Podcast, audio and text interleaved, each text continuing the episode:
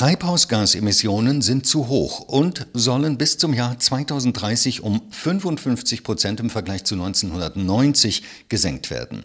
Fit for 55 heißt das Maßnahmenpaket, mit dem die EU das erreichen will. Zentraler Bestandteil dieses Pakets ist die CO2-Bepreisung durch den europäischen Emissionshandel EHS.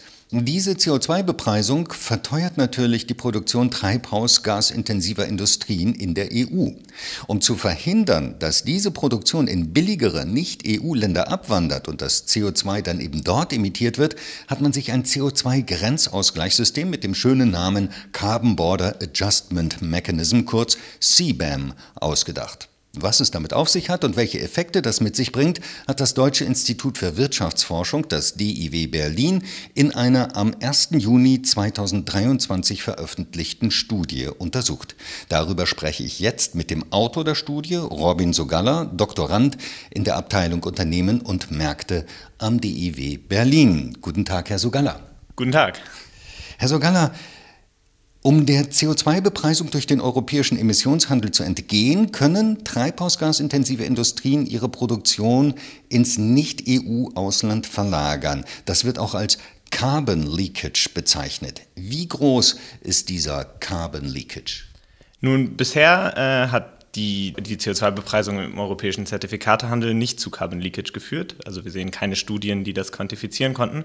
Und der Hauptgrund dafür dürfte sein, dass emissionsintensive Industrien wo die Gefahr besonders groß ist, dass diese Emissionsverlagerungen entstehen, die haben die Emissionszertifikate bisher frei zugeteilt bekommen. Das heißt, sie waren dem Preis weniger stark ausgesetzt. Eine Frage ist aber, wie das jetzt in der Zukunft aussehen wird. Denn in dem Fit for 55-Paket wurde festgelegt, dass die Obergrenze für Emissionen deutlich stärker reduziert wird, sodass eben die CO2-Preise steigen werden, wir also deutlich höhere Preise sehen werden in der Zukunft. Und diese freien Allokationen sollen nun sukzessive abgeschafft werden und durch dieses neue Instrument, den CO2-Grenzausgleich, ersetzt werden. Dieser CO2-Grenzausgleich, CBAM, soll die Produktionsverlagerung, also Carbon Leakage, ja verhindern bzw. eindämmen. Wie kann man sich CBAM vorstellen, also diesen Grenzausgleich? Nun, aktuell haben wir eine CO2-Bepreisung innerhalb des europäischen Emissionshandelssystems, des EHS, die die Emissionen betrifft, die innerhalb der EU entstehen. Das heißt, wenn eine Tonne Stahl hier produziert wird, dann fällt dafür ein CO2-Preis an.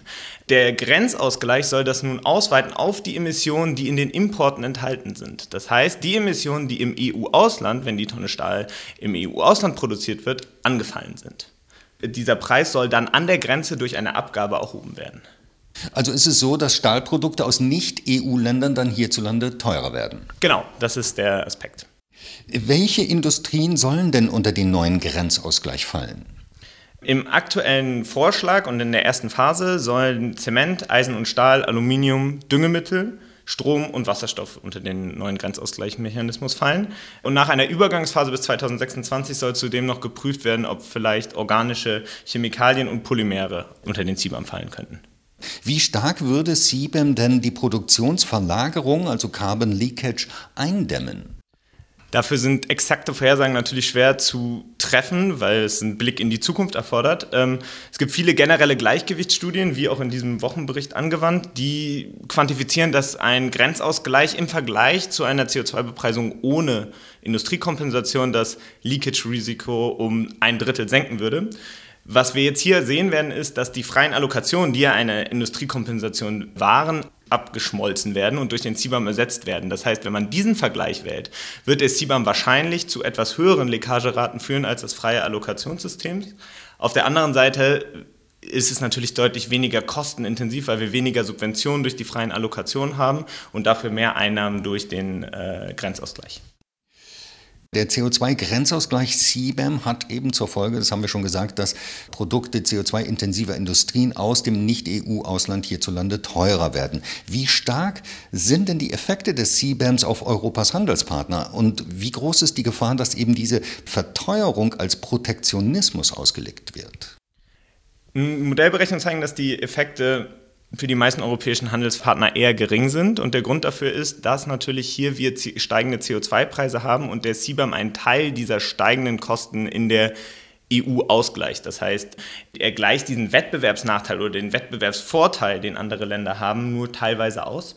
Aber es kann auch Herausforderungen geben für bestimmte Länder, zum Beispiel Mosambik, wo mehr als 20 Prozent der Aluminiumexporte in die EU fließen, oder auch Serbien oder Bosnien, wo über 5 Prozent der Exporte CBAM-Produkte in die EU sind. Und hier sollte dann überlegt werden, ob ähm, Teile der Einnahmen vielleicht als Ausgleich verwendet werden für diese Länder, um ihnen zu helfen, ihre Produktion auf emissionsarmere Technologien umzustellen. Herr Sogalla, ich danke Ihnen für das Gespräch. Vielen Dank.